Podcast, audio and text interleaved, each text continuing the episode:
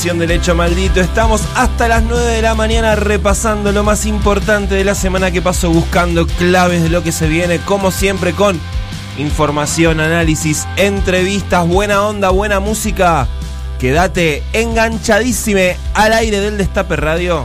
Esto es El Hecho Maldito.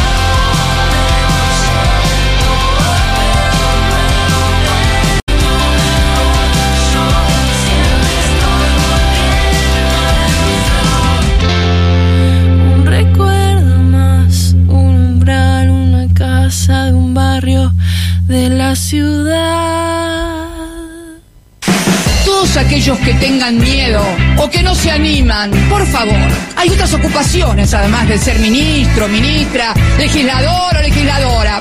Vayan a buscar otro laburo. El hecho maldito. Conseguimos un empleo honesto.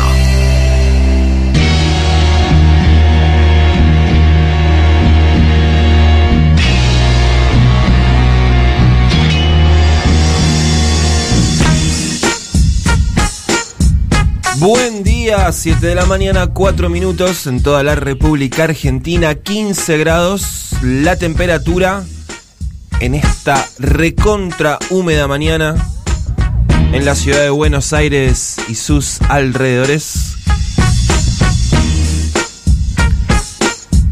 Te sentís como un personaje de alguna película de terror, caminando por las calles, eh, atravesando una niebla, te cruzas algunos fantasmas también eh, a esta hora viniendo a la radio. Algunos espectros. Tal vez esos espectros piensan que uno es un espectro también caminando. Como por ejemplo eh, todo el equipo que integra el Destape Radio a partir de las 7 de la mañana de los días domingos. Estoy viendo los rostros de compañeros Se- Seba y Fede, que del otro lado de la pecera reflexionan acerca de su trayecto entre sus casas y la radio a las seis y media de la mañana. Acá estamos, acá está el hecho maldito acompañándote a vos, que estás en tu casa, que estás laburando, que estás volviendo de la joda. Y está la querida compañera Mili Pioletti para acompañarnos a todos nosotros. Buen día, Mili, ¿cómo va? ¿Cómo estás, Juan? ¿Todo bien? Bien, ¿y vos? Yo, eh, un milagro que esté acá. Sí. En esto que decías de atravesar eh, fantasmas y espectros, les cuento que la ciudad está muy, muy eh, neblinosa Sí. y yo no tuve mejor idea que agarrar el auto. Yo soy una conductora de automóviles muy principiante. Sí, hace poquito sacaste el registro. Nada. Hace nada y Tenés dije. la P en, el, Tengo en la, la, P. luneta. Tengo la P. Quisiera tener una P más grande. Para que todos sepan que vengo yo. Te parece muy, muy chica. Exactamente, es muy pequeño. Yo quiero que todos sepan que soy principiante. Pero bueno, me levanté y dije, bueno, voy a agarrar el auto. Ya está. Sí, claro, muy temprano para... Exacto. Te facilita las cosas, va más rápido, no tenés que pedir un auto. no te- ¿no? Exactamente, pero eh, se me complicó el momento de estacionar acá Ah, en la claro. radio. Eso fue un tema, así que si me están escuchando eh, las autoridades viales, lo dejé Sí. lo mejor que pude. Si hubiera un auto atravesado eh, transversalmente, subido a la mitad en la vereda... Tengan piedad, No tengan piedad de esta pobre, esta pobre chica que hizo lo que pudo. Eh, igual los eh, compañeros tan amables que trabajan en las grúas en la ciudad, no, no creo que estén laburando a las 7 y 6 minutos de este domingo. espero, espero porque bueno, les gusta mucho ese tema. Sí, claro, claro. Suelen, suelen llevarse autos para que uno después tenga que ir a esos lugares tan bonitos. eh, Sí, no. Que si sos principiante capaz no te tocó todavía tener que ir a llevar No, jamás. de- de- La experiencia que es, es lo peor. Es bastante fea, sí, sí, sí, porque te, te imaginarás que hay una energía un poco baja en ese lugar. Claro, sí, Todos sí. los que están ahí eh, yendo a buscar sus autos eh, no están con buena onda. Claro, como no, con la peor de las ondas. Sí, exactamente. Bien, perfecto. Teniendo que pagar un montón de guita, eh, queriendo pelearse con el tipo que está ahí del otro lado de la ventanilla. Claro, tipo eh, Bombita Darín. Bombita Darín. Claro, en esa secuencia es. Em, Bien, así que nada, por favor no me lo lleven, no, sean además, ¿qué lo solidarios. dejaste un, un poquito sobre la línea amarilla? Una cosita de nada, Bueno, por no pasa favor. nada, no pasa nada. Además tenemos que trabajar, tenemos que informar. Esto es un servicio público que damos también, así que yo creo que tendríamos que tener eh, cierto, bueno, ciertos privilegios eh, respecto Exactamente. estacion- libre estacionamiento, por ejemplo. Yo le pondría una P Sí. y al lado estoy haciendo radio. Sí, claro, Porfa. prensa. eh, Prensa. libre circulación. eh, así que bueno, pero llegaste, estás acá, eso es lo importante. Llegué, sí, sí. Eh, llegaste con los puños llenos de verdades.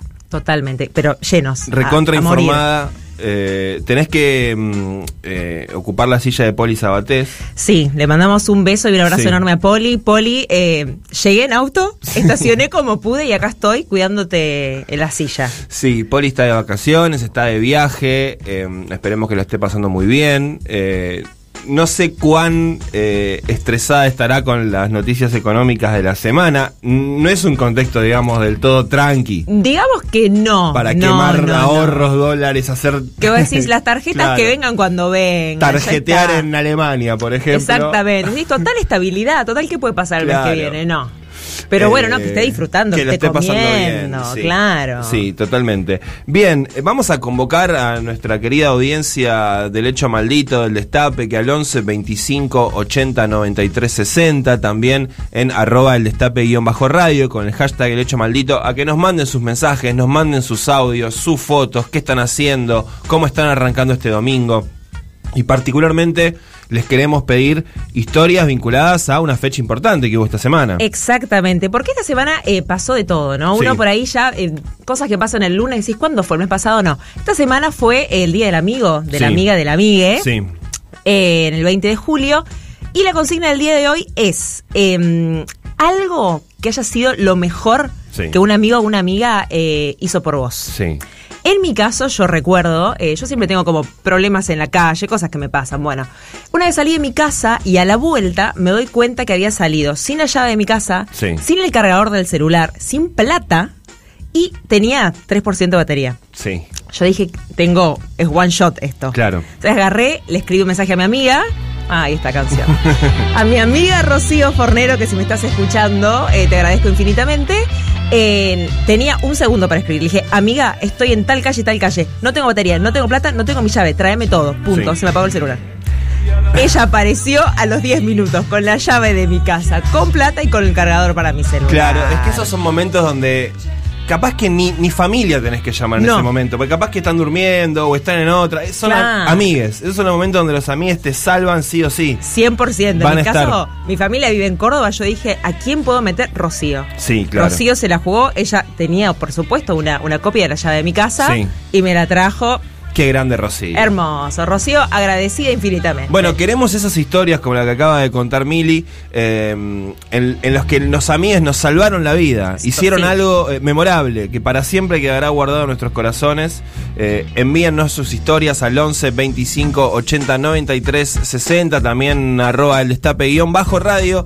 Con el hashtag El Hecho Maldito, les queremos leer, queremos escuchar sus voces. Eh, no importa si están con esa voz medio ronca de recién levantados, recién levantadas, Nos de gusta fiaca más, de morra. Sí, claro, le, le- le aporta un poco de clima eh, matinal de domingo. Exacto. Está todo permitido además el domingo por la mañana. ¿Qué le vas a exigir?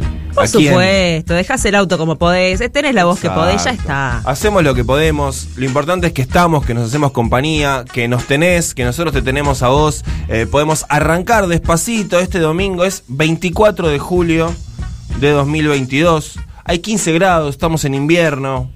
Vos estás de remera acá adentro, es Estoy rarísimo. de remera, estoy tomando un tecito. Eh, qué sé yo, me parece que las condiciones son las que hay. Exacto. Y como son las que hay, están bien. Yo pienso igual. Está- se hace lo que se puede y está muy bien. Perfecto, son las 7 de la mañana con 11 minutos. Quédate ahí hasta las 9 de la mañana. Va a estar firme al pie del cañón con vos, el hecho maldito en el aire del Destape Radio.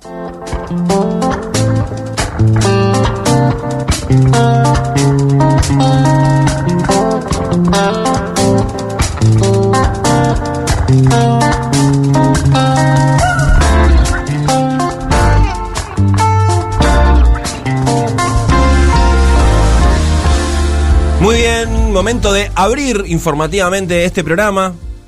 Vamos a armar la tapa del diario del domingo del hecho maldito. Nos encargamos de jerarquizar, organizar la información, el torbellino de cosas que suceden en la Argentina y en el mundo, semana a semana. Este programa no se llama ¿Qué semanita? Uy, digo ¿Qué semanita? Porque no sé. no Era muy largo. Era muy largo, claro. Eh, estaba complicado para, para, mm, para recordarlo. Pero estamos eh, cada vez con más intensidad en la Argentina. Bueno, el primer título creo que tiene que ver sin dudas con la semana difícil en materia financiera, con la tensión en el mercado cambiario, eh, los datos rojos para los bonos argentinos y las acciones, y un gobierno que bueno, aparece un signo de interrogación respecto de cómo va a reaccionar ante lo que claramente es una corrida cambiaria de sectores que están presionando por una devaluación presiones también de la oposición política y mediática muy clara hablando de final anticipado del gobierno. Creo que desde que se desde que renunció el ministro de Economía Martín Guzmán se redobló eh, este tipo de acciones sobre el mercado cambiario, sobre la figura del presidente. Y aparece, como te decía recién, Mili, la interrogación respecto de cómo va a salir el gobierno en este contexto a responder, por un lado, a los sectores que, que están presionando eh, por una devaluación y, por una desestabilización del gobierno, y también, por otro lado, respecto a la demanda social que hay, ¿no? Vimos esta semana marchas importantes de los movimientos sociales, los sindicatos van a marchar en algunas semanas. eh, bueno, la gente está también con mucho nerviosismo porque el mango le alcanza cada vez menos, la inflación está desatada. Sí, sí, digo, un humor social muy, muy picado. Sí. Y esta, esto, la, no sé cómo ponerle el título, pero es eh, primerísima plana con foto enorme. Sí. La situación de la semana y también, como decías recién, como la sensación de que hay como mucho reunionismo del cual después no pasa nada, no Sí. sale nada y en un contexto de tanta incerti- incertidumbre es bastante problemático, ¿no? Sí, sí. Esa ansiedad. Sí, hubo mucha expectativa, hubo versiones en la semana, ¿no? Bueno, se viene un dólar diferenciado para el agro, por ejemplo. eh, se están reuniendo la ministra con el presidente, con el presidente del Banco Central. Bueno, se esperan anuncios, ¿no? Eh, fue, fue algo que circuló casi todos los días esta semana. Sí, sí, va, va a pasar algo. Es la Se sensación de que va a pasar algo. Sí, pero no, no hubo anuncios, eh, digamos, eh, fuertes, eh, No. de medidas que eh, de alguna manera le permitían al gobierno recobrar la iniciativa. A mí, yo te soy sincero, a mí me, pre- me preocupa un poco esta situación, porque lo veo al gobierno un poco sin reacción. frente a los sectores de- del poder concentrado que están avanzando. Cada vez que pueden, van, especulan con más fuerza, mueven el dólar blue, que además, bueno, también ahí hay un tema, ¿no? Es un mercado que Sí, muy especulativo. especulativo, chico en términos de cantidad de guita que Mm. mueve, pero con mucha incidencia en el debate de la agenda pública, ¿no? Sí, totalmente. Y esto que decías vos recién, a mí también me, me dejó la misma sensación, ¿no? De que hubo medidas, porque en la semana hubo medidas, digo, a ver, Sí. dólar turista por un lado, con un tope Sí. de, de 5 mil dólares, eh, precios cuidados de lácteos, precios cuidados de, de medicamentos, que lo vamos a hablar más adelante, eh, y algunas mejoras para la importación, Sí. pero te queda la sensación de poco y que son medidas que rápidamente se licúan con otras malas noticias de la semana, de alguna manera, ¿no? El aumento del transporte eh, de colectivos en el AMBA, el aumento del subte. Es la semana también de la segmentación tarifaria. Entonces, ¿no? Como que, como si se anularan, ¿no? Eh, una, una Total. medida corta con una mala noticia que además viene siendo eh, con un gradualismo de malas noticias, ¿no? Sí, claro, Eh, claro. Un, un día, todos los días una pálida y también eso deja una sensación de malestar o, o de medidas cortas, ¿no? Está volando la ministra de Economía, Silvina Batakis, rumbo a Washington, donde tiene prevista dos días muy intensos de muchas reuniones. Eh, y la reunión más importante, sobre la que hay más expectativa, es con Cristalina Georgieva, la titular del Fondo Monetario Internacional.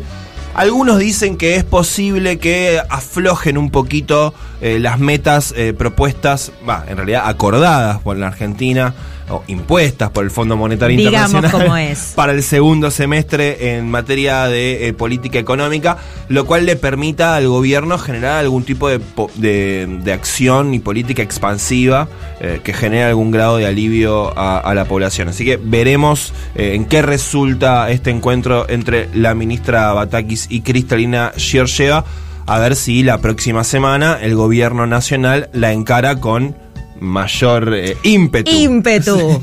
Sí. Bien. ¿Cómo continuamos? ¿Cómo continuamos? Saliendo de esta noticia que nos ocupó casi toda la tapa, Sí, eh, claro. pero bueno, quedan lugares todavía por llenar. Eh, esta semana, además de agenda política económica y demás, hubo agenda judicial. Sí. Eh, el tema arrancó, eh, si lo estuvieron siguiendo, con un retweet que hizo Cristina a una nota que hablaba sobre el alquiler de cautelares, ¿no? Sí. De una empresa que le alquiló una cautelar a otra para poder importar insumos a dólar oficial. Y Cristina ahí comenta en. Dice que el- este funcionamiento judicial y empresario eh, es realmente inviable y que es, eh, Argentina se vuelve una misión imposible, ¿no?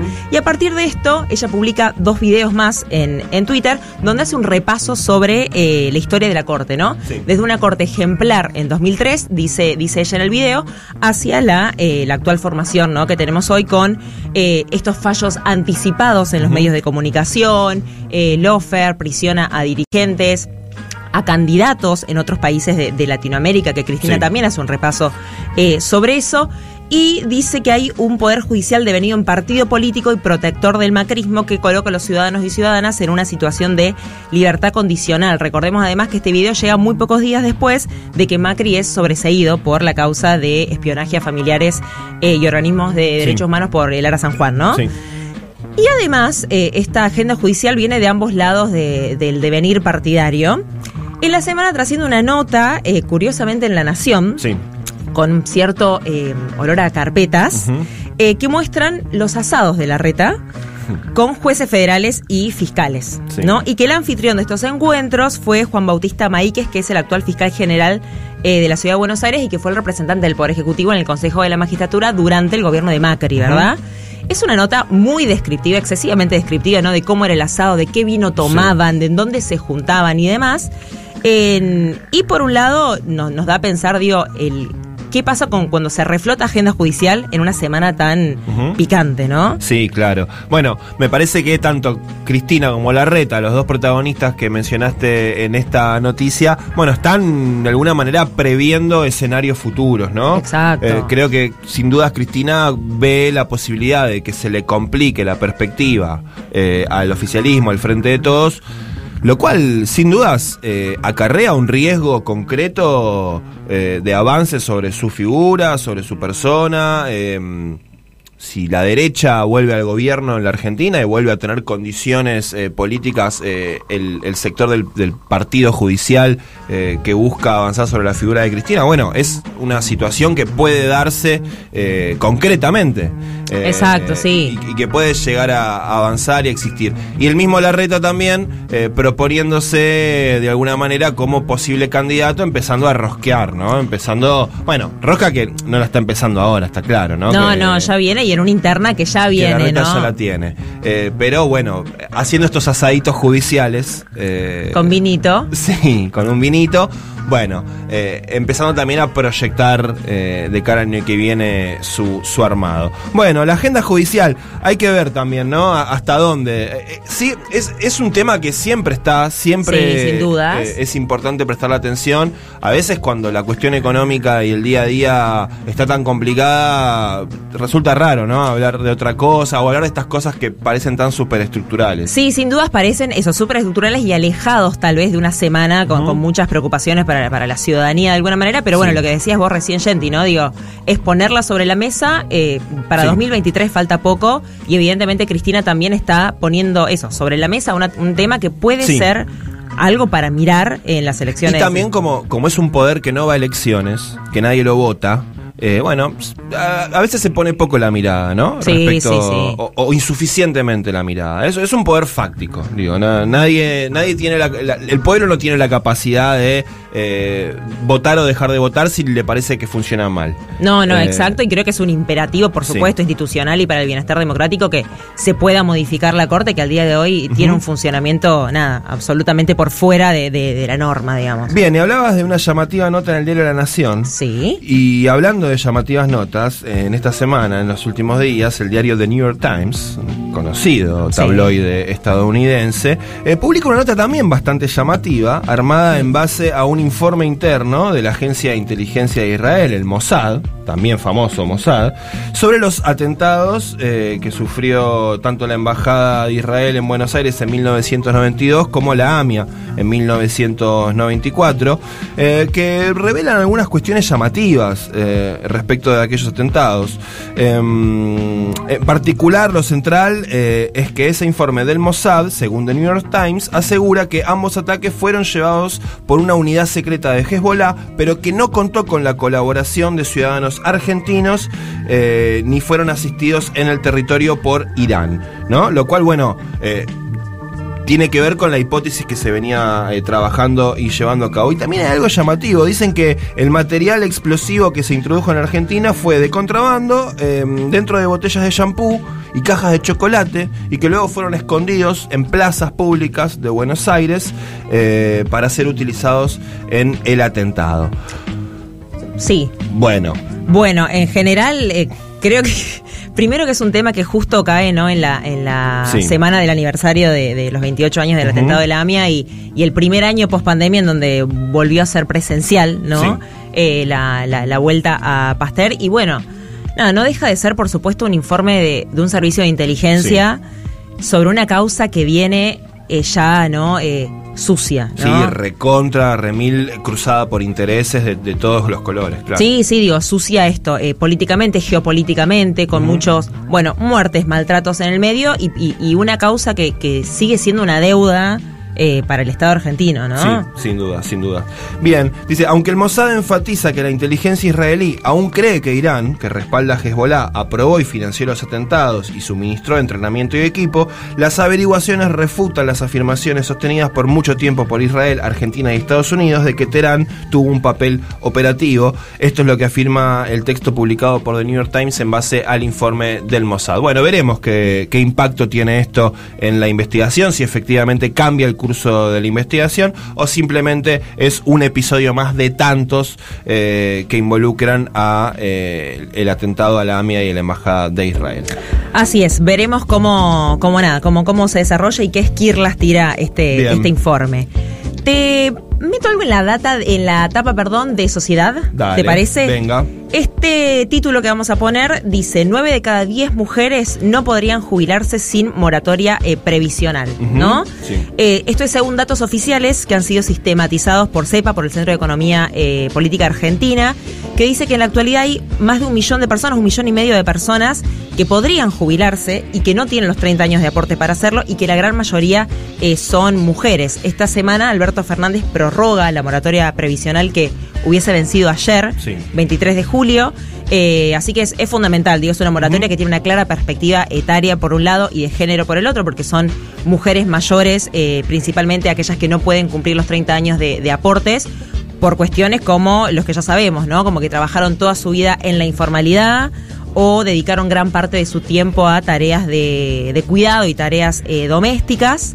Así que bueno, nada, una, una, noticia me parece fundamental eh, y que va a durar hasta que se sancione una nueva ley. En el Congreso hay algunos proyectos en danza, así que quería dejarla ahí puesta en, en sociedad. Muy bien, y también en la sección de sociedad destacamos que las vacunas pediátricas anti-COVID para comenzar la inmunización de niños, niñas y niñas de 6 meses de edad eh, hasta los 3 años van a estar disponibles en toda la Argentina a partir del 1 de agosto y se utilizarán también para aplicar el refuerzo a la población de 3 y 4 años que recibió ya las dosis de Sinopharm. Así que bueno, una buena noticia en materia sanitaria que dio esta semana el gobierno nacional a través de la ministra de Salud Carla Bisotti, que dijo, es la campaña más grande de nuestra historia y del mundo, con más de 125 millones de dosis recibidas. Eh, ahora también los más chiquitos van a recibir su vacuna a partir del primero de agosto. Así que, bueno, una alegría para quienes tienen babies en Para su quien- casa. exactamente, una alegría para los pandemials. Sí, las pandemias van a recibir su, su pichicata. Exactamente, así que bueno, eh, a, a vacunarse. Para seguir con el, con el ámbito de la salud, Sí. Te meto otra noticia más en la tapa, Dale. que es eh, que los precios de los medicamentos se van a mantener por debajo de la inflación durante 60 días y se creará el programa Pacientes Cuidados. Bien. Tiene que ver con lo que hablábamos también al principio de, de la serie de medidas que hubo en la semana. El gobierno eh, acordó un congelamiento de precios en los medicamentos para estos próximos dos meses. Es un acuerdo entre los laboratorios y las farmacias eh, de mantener los precios un punto por debajo del índice de precios de, al consumidor del IPC. Y se implementa el, el programa Pacientes Cuidados que prevé un 35% de descuento en los valores de los medicamentos para aquellos que no tengan eh, cobertura social de ningún tipo, ¿no? No tengan ni obra social ni prepaga. Desde la Secretaría de Comercio y el Ministerio de Salud eh, aseguraron que iban a monitorear ese cumplimiento. Recordemos que, a diferencia tal vez de otros productos, de otras cadenas de valor, los medicamentos tienen el mismo costo en todo el país, ¿no? Sí. En, en todas las farmacias. Claro. Así que bueno, es un imperativo más que nunca controlar que en una farmacia en Ciudad de Buenos Aires, en Salta, en Chaco y en en Santiago del Estero salga exactamente lo mismo. Esto es por 60 días. Eh, y no es un congelamiento, sino que se lo va a mantener por un punto por debajo de, el- de los precios al consumidor. Así que bueno, Bueno, y me hace acordar similar a, lo que pasaba con precios cuidados, ¿no? Está por un lado la política y después importante el monitoreo y que eso se cumpla efectivamente en el punto de venta concreto, porque después Sí. eh, la realidad a veces pasa otra cosa, ¿no? En, en ese mano a mano entre el comerciante y quien va a comprar, bueno, después aparecen otros valores, otros números, así que importante que el oficialismo lance este tipo de políticas y también igual de importante que las garantice y las pueda controlar. Y abriendo la sección internacionales, se viene Lula en Brasil. Se viene Lula en Brasil, Sí. eh, ya nos lo venía preparando, ¿no? Claro, Viste en sus sí. redes, Sí. TikToks, que a mí me encanta. Yo consumo mucho TikTok de Lula, entrenando todas las mañanas. Eh, se oficializó algo que ya sabíamos, ¿no? Claro. Se oficializó la candidatura eh, presidencial de Lula da Silva por el Partido de los Trabajadores junto a Gerardo Alckmin. Eh, iba a ser la sexta vez que Lula se presenta a, a elecciones presidenciales durante toda su vida. Eh, se presenta por la coalición Vamos Juntos por Brasil, que además del PT eh, incluye al Partido Socialista Brasileño, al Partido Comunista de Brasil, el Partido Verde, el, el PSOL y algunos, algunas otras eh, formaciones. Eh, de acuerdo a muchas encuestas que, que, eh, estuvieron estos, estos últimos meses, tiene una amplia ventaja Sí. sobre Jair Bolsonaro, que va a buscar su reelección. Y algunas consultoras incluso lo dan cerca de vencer en primera vuelta. Así que ¿Qué notición sería, eh? sería Que- un notición para una Latinoamérica que necesita claro. ¿no? una buena una buena noticia. Eh, así que bueno, nada, un Lul- tenemos tenemos fórmula oficial de Lula da Silva y Gerardo Alckmin. Muy bien, seguiremos de cerca todo lo que tenga que ver con las elecciones de Brasil, de altísimo impacto en la región, en la Argentina, eh, por, por la importancia, obviamente, que tiene eh, Brasil en América Latina. Bien, eh, Rusia y Ucrania van a firmar este viernes junto al secretario general de la ONU, Antonio Guterres, eh, un acuerdo para levantar el bloqueo a las exportaciones de grano en el Mar Negro, eh, lo cual ha agravado la crisis alimentaria mundial en los últimos meses. Eh, está previsto que se firme en el Palacio de Dormenhans, en el estrecho del Bósforo, en Estambul, Turquía. ¿eh? Así que bueno, esto es una noticia que fue saludada por las principales potencias del mundo, Estados Unidos, Europa y demás. Vamos a ver si efectivamente esto impacta en eh, el precio de los alimentos y la distribución de granos y de, y de alimentos en el mundo, que es el, principal eh, impacto negativo del conflicto bélico entre Rusia y Ucrania, obviamente, además de las muertes de civiles y, ese tipo de, situaciones lamentables que claramente eh, son, son lo primero, pero en términos de la economía global, el impacto en la distribución de los alimentos y en el precio de los alimentos es lo más preocupante. Muy bien, cerramos así la sección de internacionales con una noticia más. ¿O no? Eh, una cortita, Sí, una cortita. favor. En Italia vieron que eh, renunció el primer ministro. El presidente le acepta la renuncia del primer ministro y ahora ocurre algo que es eh, normal, entre comillas, en los parlamentarismos, que es que el presidente disuelve el parlamento, Sí. es, disuelve las dos cámaras, disuelve diputados y, y- y senados y llama a elecciones en los próximos 70 días, así que debería haber elecciones en, en Italia a fines de septiembre, principios de octubre que lo traemos a colación en la tapa porque es una muestra más también de una inestabilidad que está habiendo en, en- en Europa, una Sí. inestabilidad política y económica, y que Italia es bastante no Eh, gravitante Ujú. respecto, respecto del resto de los países de, de Europa. Así que importante para, ir viendo qué sucede en Italia. Sí, hay una situación mundial. De inestabilidad en términos políticos y económicos. Digo, lo que vivimos en la Argentina, obviamente con sus propias particularidades, eh, si uno recorre eh, casi todos los continentes del mundo, post pandemia, luego de la guerra, bueno, están viviendo situaciones similares eh, en términos de inestabilidad cambiaria, financiera, inflación. Estados Unidos estamos viendo con lo- los mayores niveles de inflación de décadas, también muchos países de Europa, bueno, poder entender un poco también en el contexto global en el cual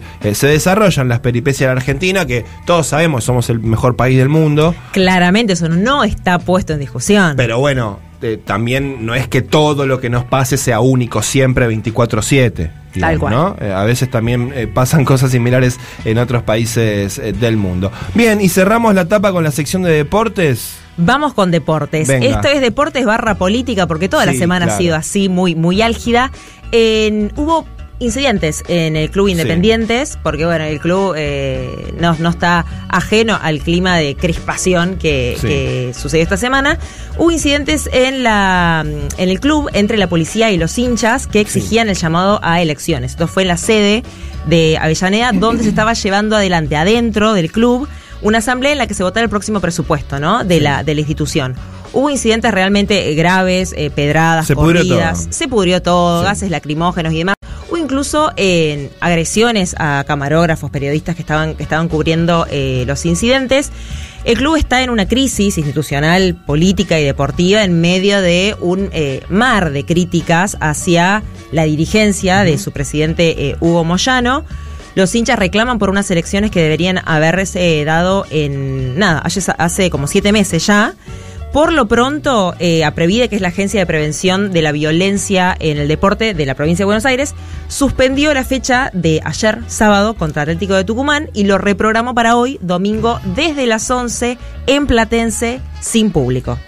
Bien. Así que picada la situación. Bien, y seguramente tendremos alguna conversación en el día de hoy, que alguien que, que está cerca de Independiente. No vamos a spoilear, No, pero no, sí. claro que no, claro que no. Bien, y cerramos la tapa con la agenda de los partidos del fútbol para el día de hoy. Eh, tenemos a Tigre y Platense a las 13 horas, Aldo Civi recibiendo a River Plate a las 15.30 horas, Gimnasia Esgrima de la Plata eh, de local frente a Lanús a las 18 y Boca recibiendo a Estudiantes de La Plata a las 20.30. La fecha se completa el lunes con algunos partidos como San Lorenzo versus Talleres de Córdoba a las 4 y media de la tarde, Newell's Old Boys de Rosario frente a Defensa y Justicia a las 7 de la tarde, Banfield Argentinos Juniors a las 7 también y Vélez Huracán a las 21.30. Esto es el día lunes. Ah, hemos llegado. 7 de la mañana, 34 minutos.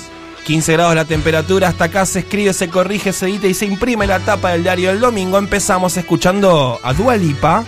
Nuevito, ¿eh? Potion.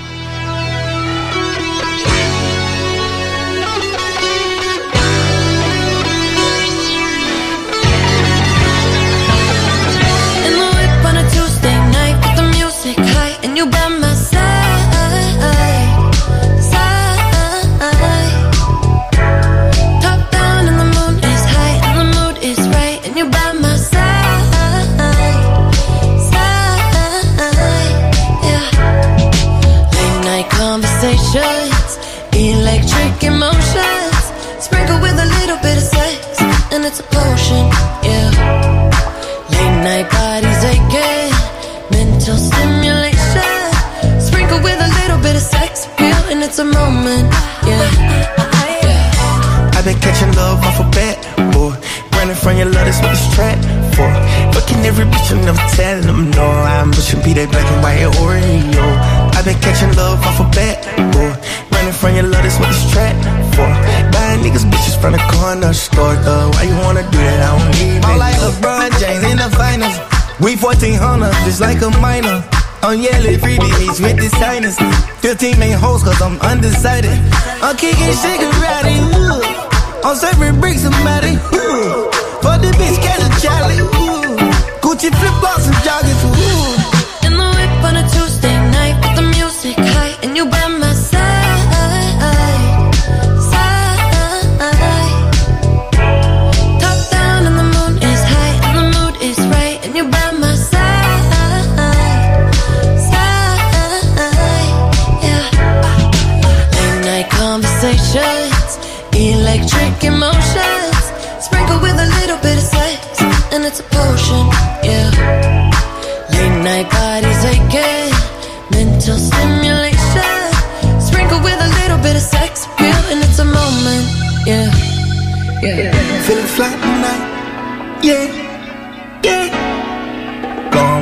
Motherfucking vibe,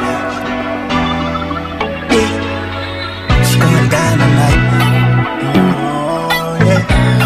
Don't you leave, don't you move, better bing, better boom, right you. Uh, Late night conversations, electric emotions, sprinkled with a little bit of sex, and it's a potion. Yeah. Late night bodies aching, mental stimulation,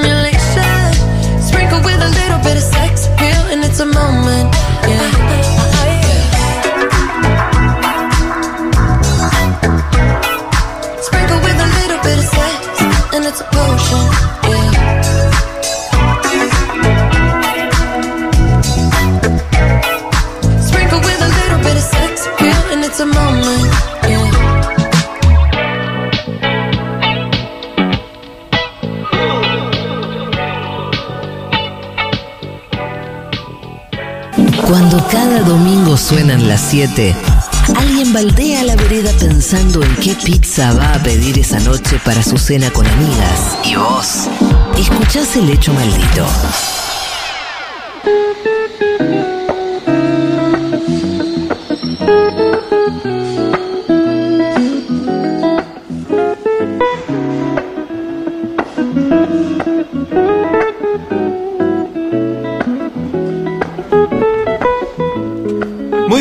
7 de la mañana, 38 minutos en toda la República Argentina, 14 grados con 8 décimas la temperatura.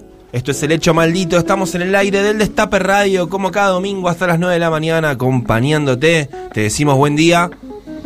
Si recién estás eh, abriendo los ojos, eh, la mañana está igual que la noche de ayer. Está todo igual de como te fuiste a dormir. No te Eh, perdiste de nada. No, neblina, humedad, 15 grados, eh, feucha la mañana. Así que si estás en tu casa y podés eh, disfrutar de hacerte unos mates, hacerte un cafecito, un desayuno, quédate ahí.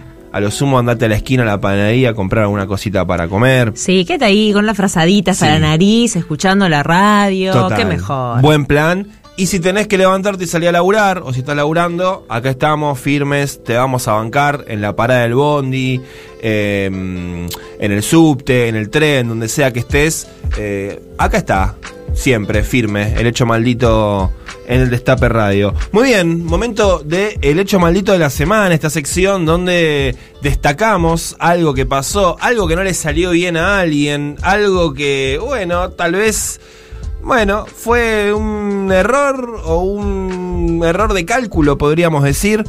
Una cosa así. sí, ¿Cómo? Es, una sección eh, que es, nue- es nueva para mí. Sí, claro. Yo dije, ¿qué es el hecho Estás de la semana? Estoy debutando en esta sección y ya, claro, entendí el sentido de eso. Algo que te salió Sí, medio mal. sí. Que decís, y no, no, no, cerró. No cerró por ningún Sí. lado. Y en este caso fue la recorrida que hizo el expresidente Mauricio Macri junto con Hernán Lombardi eh, en, el conur- en el conurbano bonaerense, puntualmente en la localidad de Ituzaingó, donde, bueno, eh, no fue muy bien recibido por los comerciantes de la zona. A ver, escuchamos algo y lo comentamos.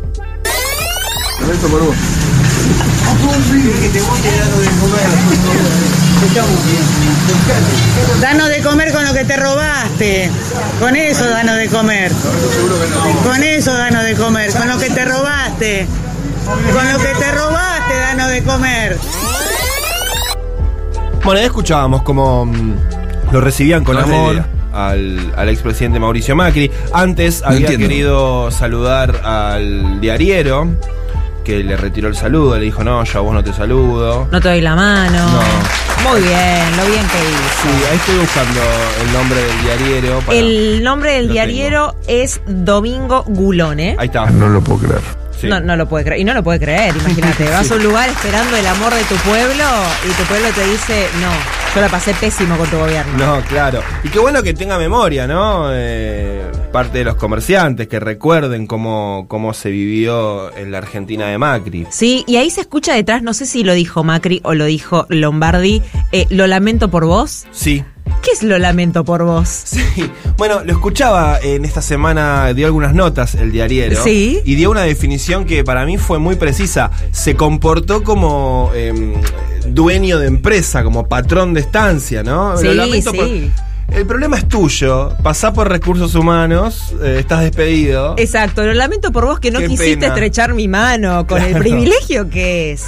Qué sí, pena. raro. Sí, sí. Y bueno, y después también Lombardi tira algo como sos boleta al final. Si uno Tremendo. afina un poquito el, el oído, ya ahí se pone más oscura la situación. Sí, es un audio jocosa. para escucharlo bien, ¿no? Sí. Bajando, bajando bien lo- los decibeles y ver, y ver qué dicen, porque también en esos momentos que son medio álgidos, donde, cuando, donde alguien no Eh, Sí. es criticado, te salen cosas raras. Esto que vos decís, te sale el patrón de estancia. Sí, claro. Bueno, un Mauricio Macri que empieza a hacer recorridas en plan candidato, ¿no? 100%. Porque eso de bajarse de un auto y empezar a saludar a un comerciante, eh, hace- hacerse una fotito, es una situación prácticamente de campaña electoral.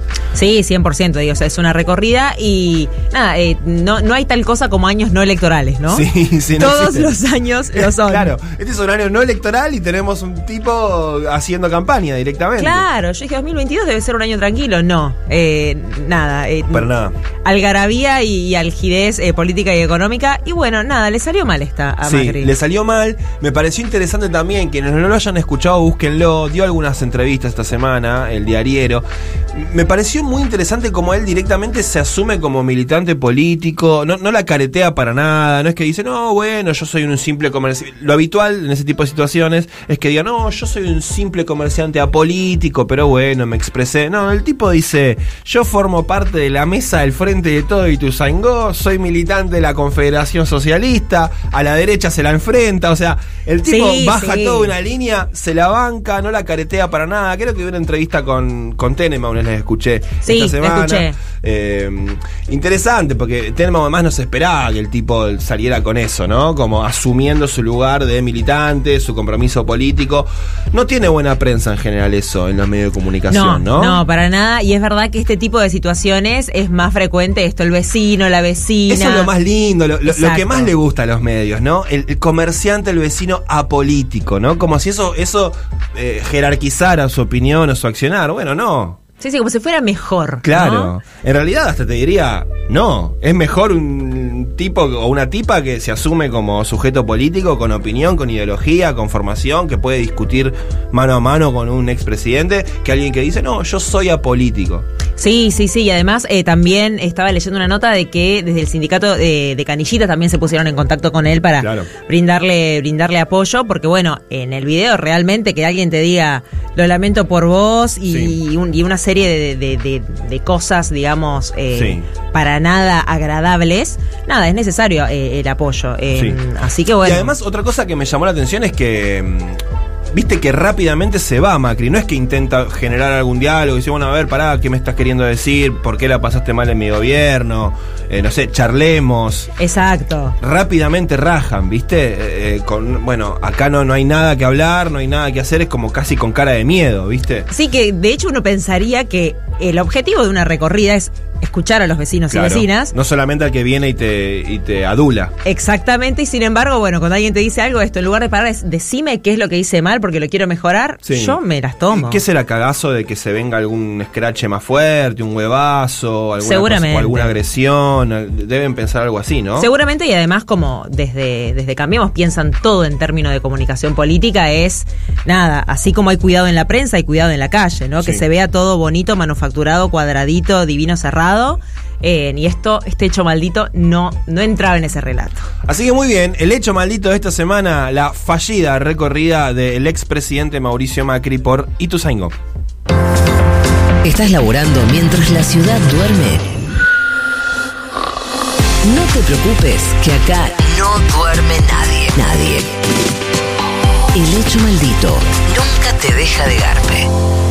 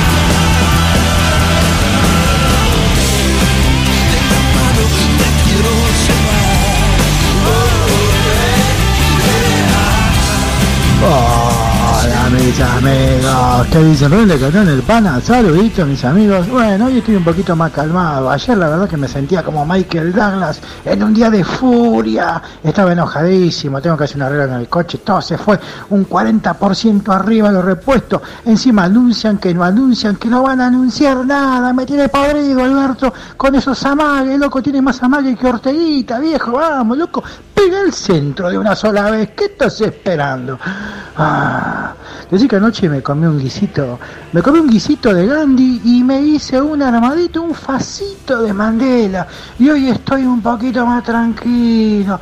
Ay, tranquilo, tranquilo. Abrazo.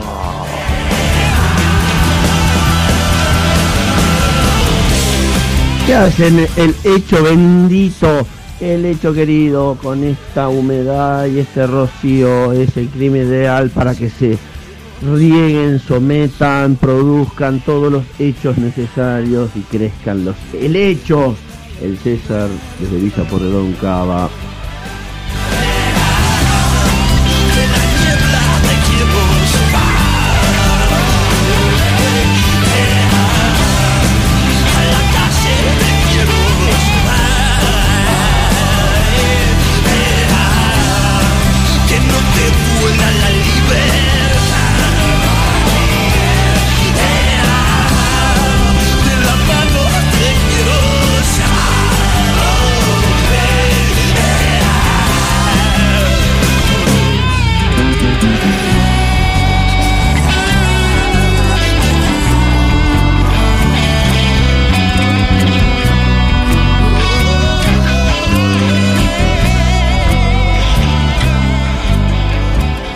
El hecho maldito.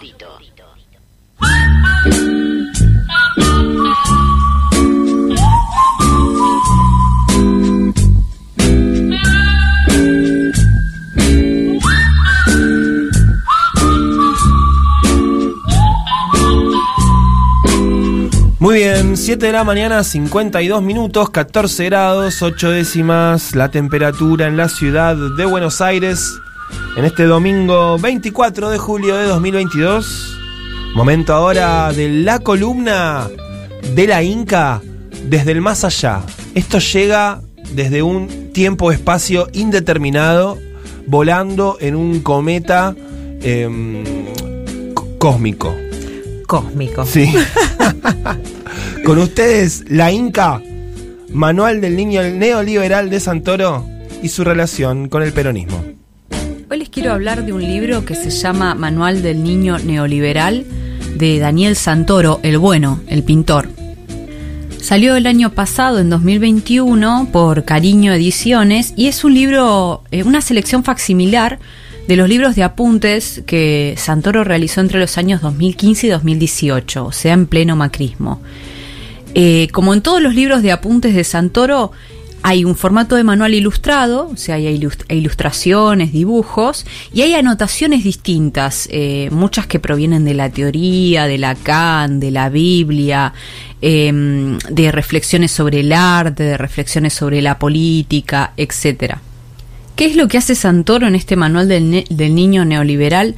Lo que hace es dibujar con artefactos, con máquinas, con distintos dispositivos, la, cruel realidad neoliberal. O sea, para Santoro el neoliberalismo en este libro no es solamente una etapa terminada eh, de los 90 o una cierta ideología o la venta de las empresas, sino que es también algo que el sistema neoliberal le hace a los cuerpos y a las personas.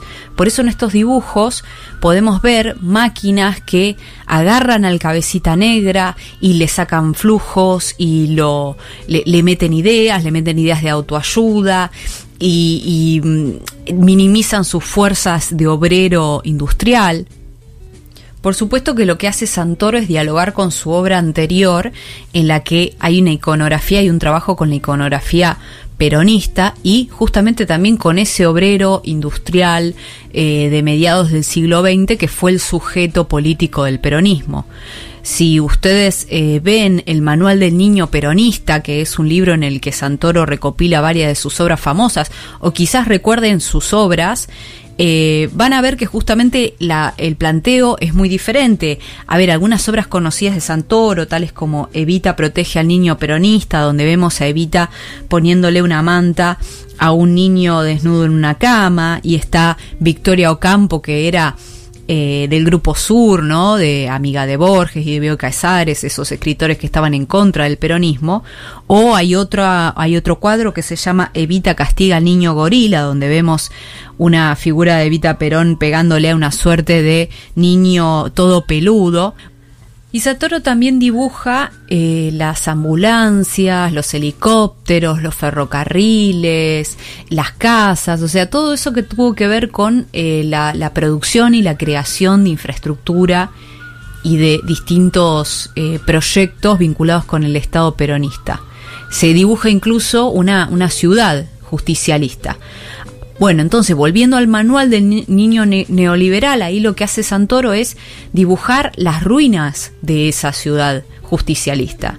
Ya no se trata de eh, solamente los, los íconos del peronismo, sino los íconos del peronismo totalmente arruinados, totalmente dejados de lado, totalmente abandonados, porque el neoliberalismo propone otro tipo de relación con el trabajador, de relación también con el, con el trabajo, ¿no? Por ejemplo, se pasa del obrero al empleado, con todo lo que eso implica.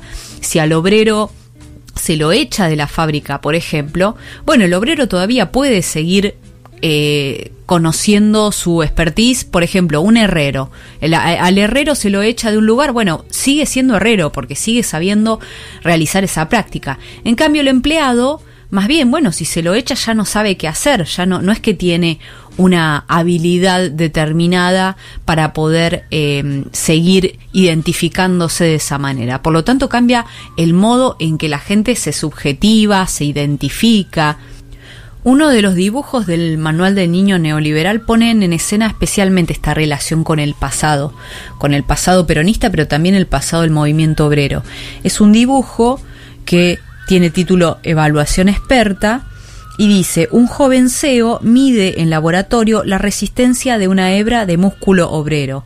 Y vemos eh, eh, un, un CEO, alguien de traje, que está como poniéndole pesas a un músculo de obrero, que es como una suerte de, de, de tira, ¿no? Y le pone pesas para ver justamente cuánto resiste. Y del obrero solo queda la cabeza. Es como que está atrapado en una máquina, solo tiene la cabeza y abajo de la cabeza ese músculo que el CEO va estirando. ¿Y cuál es la referencia que acá quiso hacer Santoro? ¿Cuál es la contraposición con el pasado? Bueno, la contraposición con el pasado es con las pinturas de los obreros que hacía Ricardo Carpani que fue un pintor político que justamente pintaba ha pintado un cuadro que tiene Evita Perón, pero pintaba eh, a los obreros, ¿no? A los trabajadores que justamente eran el sujeto del peronismo, pero también de las luchas. Y lo interesante de estas figuras, que si ustedes las buscan, van a ver que son obreros muy fuertes, muy fornidos, eh, lo trabaja de una manera como que si tuviesen muchos músculos medio redondeados, tiene un estilo muy así, uno mira a un obrero de Carpani y dice, ah, bueno, acá viene el obrero porque es como, es demasiado, ese tipo eh, se tiene que poner una remera resistente porque medio increíble Hulk. En cambio, este eh, esta hebra de obrero, del músculo del obrero de, la que habla Santoro, sería como lo que quedó del obrero de Carpaño. O sea, no quedó nada, ya es un obrero debilitado en el sentido de que, no en el sentido solamente literal de que ya no se usa tanto la fuerza de, trabajo en el, en el mundo neoliberal de los servicios, del capitalismo de servicios, sino en el sentido de la fuerza también simbólica, ¿no? De que ya no es el sujeto de la historia, el obrero fuerte que da una dirección eh, determinada, sino que el obrero es más bien un objeto de análisis y de, de pruebas y de resistencias y de vigilancias. Hay otros dibujos además en, los que Santoro em, coloca, trabaja con el cabecita negra totalmente atravesado por una serie de dispositivos que lo controlan, que capturan su subjetividad, que le generan culpa, que le generan deuda, que le generan la idea de meritocracia, pero también Santoro da lugar a la posibilidad de resistencia. Uno de los dibujos, por ejemplo, muestra como el, el cerebro del cabecita negra siendo justamente atravesado por estos dispositivos de control que son máquinas, que son fierros que se atraviesan en el cráneo, pero muestra cómo hay una glándula en el cerebro del cabecita negra que le dice la glándula rodete responsable del exceso de goce en el cerebro peronista. Y adivinen qué forma tiene la glándula rodete. Tiene la forma del rodete de Vita Perón. Ahí es donde también Santoro le pone un poco de humor, pero también acá cifra esta cuestión de que hay un lugar para la resistencia, hay un lugar para la creatividad, o, si se quiere, dicho de otro modo, no hay posibilidad de captura plena de la subjetividad. Lo que dice Santoro es que siempre el peronismo es resto, es exceso, se escapa de la posibilidad de ser capturado del todo, de ser domado, de ser eh, disciplinado, ¿no? Como que si lo, peronista fuese eso que puede escapar y que puede resistir y que puede volver a crear. Y en este último sentido, en el sentido de la resistencia, de la creación, hay un dibujo muy lindo en un margen eh, en el que Santoro dibuja una esquina que nos explica con una anotación que es la esquina de Rodríguez Peña y Perón, y que allí, que se ve que él vive por ahí cerca, vive una familia. La chica es discapacitada, que tiene tres hijos, un bebé de pecho y dos de edad escolar. Y nos cuenta también, dibujándolo, que enfrente una chica atiende el kiosco y también se ocupa de darles clases a los dos chicos de la vecina de enfrente, lo hace en una mesita que instala al lado del kiosco. O sea, la posibilidad, aún luego del derrumbe y del desastre, de la comunidad organizada, de la solidaridad y de pensar en el otro que en definitiva es la verdadera patria. El hecho maldito. Domingo. Día para no hacer nada o para hacer todo lo que no pudiste en la semana. ¿Te cuesta arrancar?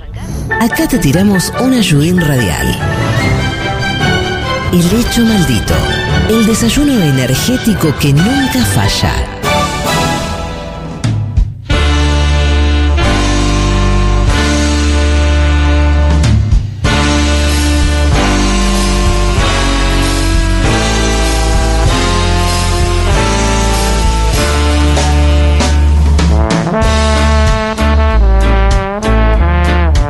Cinco minutos pasan de las 8 de la mañana, 15 grados la temperatura, te decimos buen día. Esto es el hecho maldito. Estamos en el aire del Destape Radio hasta las 9 de la mañana, acompañándote como todos los domingos de tu vida. Así es, así continuará siendo. En el 11 25 80 93 60 nos comunicamos, recibimos tus mensajes, queremos escucharte. Estamos esperando los audios de la audiencia del hecho maldito. También en arroba el destape guion bajo radio con el hashtag el hecho maldito. Hoy les pedimos historias de amistad. Esos momentos en los cuales una amiga hizo algo memorable. Exactamente. Que yo, nos salvó la vida. Exactamente. Yo tiré el ejemplo de cuando alguien me, una amiga me trajo Sí. la llave de mi casa que me quedé afuera, pero puede ser eh, pleno enero, cuando estás Sí. muerto de calor en la ciudad y alguien te dice, venite a mi pileta. No, eso es Eso, impresionante. aplausos ¿Cómo, cotiza? Les, les amigues que tienen algún piletín. No, Eso es hermoso. levanta. Y Otra situación que me parece muy de amistad, eh, esos momentos donde necesitas ir a parar a algún lado alguna noche. Sí. Que a todo el mundo le ha pasado. Por H o por B. Por H o por B situación, te tenés que ir de donde estás. No sos más bienvenide. Eh, por algún motivo necesitas una soga y que alguien te arme una camita, un sillón, y ahí están les amigues. No Eso te van a preguntar, no te van a juzgar, te van a abrir sus brazos. Y su futón. Su futón también, o quizás hasta su somier, y te dicen, mira, comate acá, hacemos cucharita. Hacete un bollito Claro. y pasá la noche, amigue. Eh, y charlemos de lo que te pasó, qué te anda pasando. Es así. Contame. Es Claudio, que te den un lugar en su somier, Sí, decís, claro. gracias, amigue. Por favor, cuéntenos esas historias, eh, ya que fue la semana del Día de les Amigues, que justo hubo una marcha, una movilización. De muy amistosa. Muy amistosa la movilización también. Eh, mándennos sus mensajes al 11 25 80 93 60 en arroba el destape guion bajo radio con el hashtag el hecho maldito. Em, queremos saber. ¿Hay para leer? Tenemos eh, saludos, saludos eh, generales que, que- Queremos saludos. Queremos saludos. Por favor. Nos saluda Analía, dice buen Juan Domingo para ustedes. Nos saluda otra Analía que también nos, nos manda muchos besos. Sí. Nos saluda Andrés que dice que tampoco ve nada desde donde está. Gracias Eh, por estar allí. Gracias por estar allí. Muchas gracias a ustedes. Nos saluda Norma desde Mar del Plata, que también nos dice que tengamos lindo. un hermoso buen día. ¿Cómo está la mañana en Mar del Plata? Queremos saber. Norma, si nos estás escuchando, ¿cómo está la mañana Mar Informe Plata? meteorológico marplatense necesitamos. Exactamente, calculo que debe estar así con, con niebla como acá, después... Claramente. Claramente. Eh, Claudia también nos manda muchos besos, dice que se está por tomar eh, algunos mates. Bueno. En otra Claudia desde Padua, así que estamos llenos de mensajes en Twitter con el hashtag, eh, hashtag hecho maldito, arroba el destape guion bajo radio. Nos escribe, nos escribe Pablo de Liniers también, que está festejando la musicalización de El Hecho Maldito. Of course. Claro que sí. Of course, le dije Muy yo. contento con Dua Lipa, con el tema de Dua Lipa que sonó al principio del programa. Yo la amo, con devoción. La amamos a Dua La Lipa. amamos, la amamos. Hermosa canción nuevita que salió hace poco eh, de Dua Lipa. Bien, continúen enviándonos sus mensajes. Nos hace tan bien sentir que están del otro lado. Nos da la vida. Ya venimos. El hecho maldito.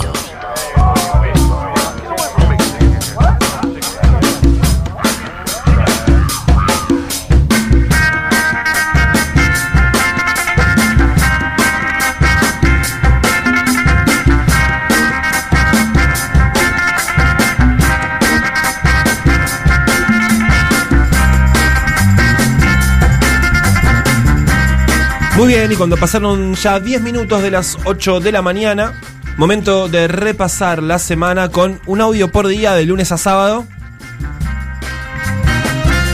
Comenzamos con el día lunes. A través de sus redes sociales, la vicepresidenta de la Nación, Cristina Fernández de Kirchner, publicó un video teledirigido a la Corte Suprema de Justicia de la Nación. La escuchamos.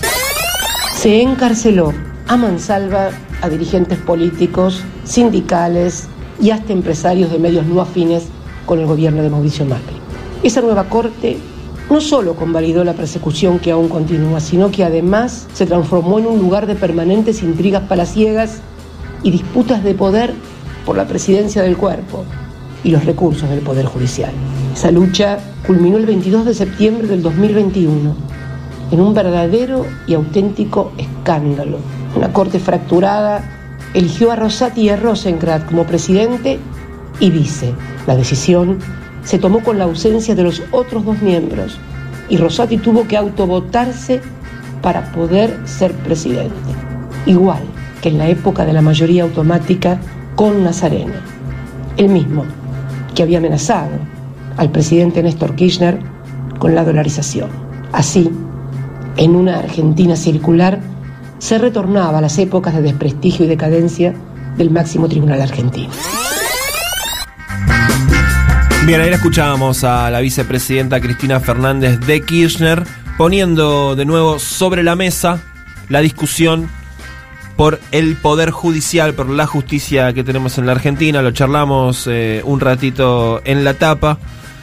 Bueno, Cristina continúa con esa batalla y va a continuar con esa batalla. Exacto, sí, va a continuar poniéndolo sobre, sobre la mesa, digo, más allá de su cuestión eh, procesal personal, Sí. lo que le damos al comienzo, ¿no? Digo, una justicia que evidentemente con, con las operaciones de la semana está jugando eh, electoralmente. Sí, Es prácticamente la única dirigente política de la Argentina que plantea esta discusión, ¿no? Porque si vos escuchás a los referentes de la oposición, del PRO, del radicalismo, la justicia es prácticamente eh, algo intocable, ¿no? Dice, es la salvaguarda de la República. Sí. ¿Cómo puede ser que ataque a la justicia, que es lo único que nos queda, lo único que tenemos? Bueno, eh, Cristina pone sobre la mesa esa discusión y el, el presidente de la Nación, Alberto Fernández, después de ese video, salió con un hilo de Twitter apoyando, ¿no? Siguiendo en la misma línea, siguiéndole el tren, digamos, a, a Cristina. Eh, sí, exactamente. Así que bueno, agenda, agenda judicial para rato. Otro, otro audio que tuvimos en la semana fue, eh, no sé si estuviste escuchando, gente, hay un clima como de eh, elecciones anticipadas, se escucha de un lado y del otro y demás. Esta semana eh, habló Patricia Bullrich Sí. refiriéndose a cuánto faltaba para las elecciones Hmm. de una manera muy extraña. A ver, escuchamos lo que dice. Yo lo venía sintiendo y, y- y- y muchas veces sentía que, que quizás mucha gente me hablaba de- del 23, ¿no? Y mm, siempre recuerdo eh, todo- todos los días cuando vos decís cuántos días faltan. La cuenta regresiva. ¿eh? Entonces, cuando decís 500 días. 514 hoy. 514 es un montón. Entonces, eh, el que hoy está como está, no puede esperar. No puede esperar. Entonces, si nosotros queremos mostrar futuro, tenemos que po- poder mostrar presente. Tremendo. Bueno, bueno, bueno, señora. eh, paremos un poquito la mano. eh, los tiempos son los tiempos que hay, son los tiempos democráticos. eh, el presidente Alberto Fernández fue votado por el ciclo 2019-2023. No somos un parlamentarismo como Italia, somos un presidencialismo democrático en donde hay plazos. Y tenemos la posibilidad, usted como opositora tiene la posibilidad cada dos años de presentarse a elecciones. De hacer eh, un partido y Exacto. Y además algo elogiable que tiene la Argentina, más allá de todos sus defectos, es que eh, hay recambio presidencial y de gobierno pacífico, ordenado, en elecciones limpias y democráticas. Digo, gana el peronismo, gana el PRO, gana el radicalismo. hay alternancia, claro. y sí. bueno, más allá, si le entrega el bastón, no le entrega el bastón, si qué sé yo, hay alternancia. El que gana, gana. El que pierde, pierde y se la banca. Digo, eh, no hace falta estar, Sí. estar sembrando esta idea que además no fue solamente Burrich o dirigentes de la oposición, también medios de comunicación. Lo escuchamos a Majul, los escuchamos a todos los de La Nación Más hablando toda la semana. Pichetto también. eh, Mike en- Pichetto. Mike Pichetto en el mismo sentido, también con esta especie de, che, y faltan, di- creo que él dijo en, en forma de meses en lugar de Sí. días, pero bueno, una cosa es, falta mucho, ¿no? Eh, esto, Pichetto, Majul, eh, Carlos Rucaufa apareció Sí. también a decir lo mismo. Así que bueno, fue una semana, Sí. nada, que, que- arengando ahí, arengando. una- Mientras, claro, mientras había corrida bancaria, bueno, teníamos este tipo de voces hablando de elecciones anticipadas, bueno, calma, calma. Bajemos un poquito los decibeles, que además ya sabemos quiénes son los perdedores de ese tipo de situaciones. Exacto. Las grandes mayorías, digo, está claro que nunca es negocio. Eh, que, que se generen ese tipo de situaciones eh, para los intereses del pueblo. Muy bien, sí, Vamos para eh, el día miércoles. sí, claro, el Día del Amigo. El, fue el Día del Amigo, exactamente. Claro. El Día del Amigo. eh, vamos a arrancar con Axel Kisilov. Ah, bueno. Axel Kisilov eh, en un acto que, eh, bueno, con, con todo esto que estamos hablando, ¿no? De la responsabilidad y responsabilidad, eh, de hablar sobre elecciones anticipadas, de ayudar, no ayudar, Axel se eh, refirió a el rol de la oposición. De esta manera, lo escuchamos. A veces nos dicen barbaridades a nosotros. Yo no quiero decir ninguna barbaridad. Solamente le, res- le pido respeto a un pueblo que sufrió sus políticas. Solamente les pido conciencia y responsabilidad cuando se ponen a hablar desde la tele. Y solamente les pido coherencia cuando vienen a decir que van a hacer exactamente lo contrario que hicieron cuando tuvieron la oportunidad. Simplemente eso.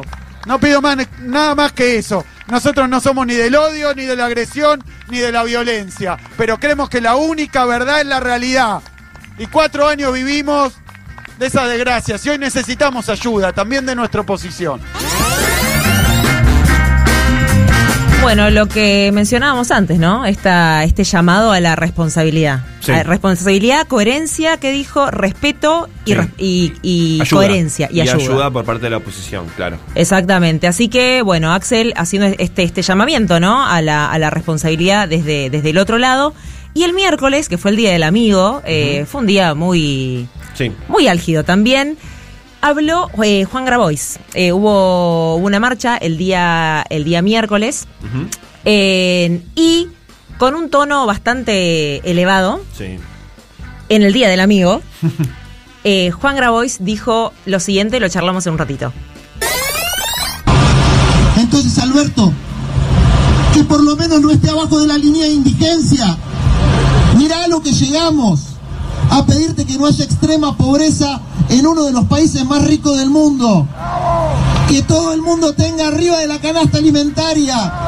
Si no hay para que salgamos de la pobreza, por lo menos que no haya indigentes. Es una cosa tan elemental que yo no entiendo por qué no se dan cuenta que no es política la p madre.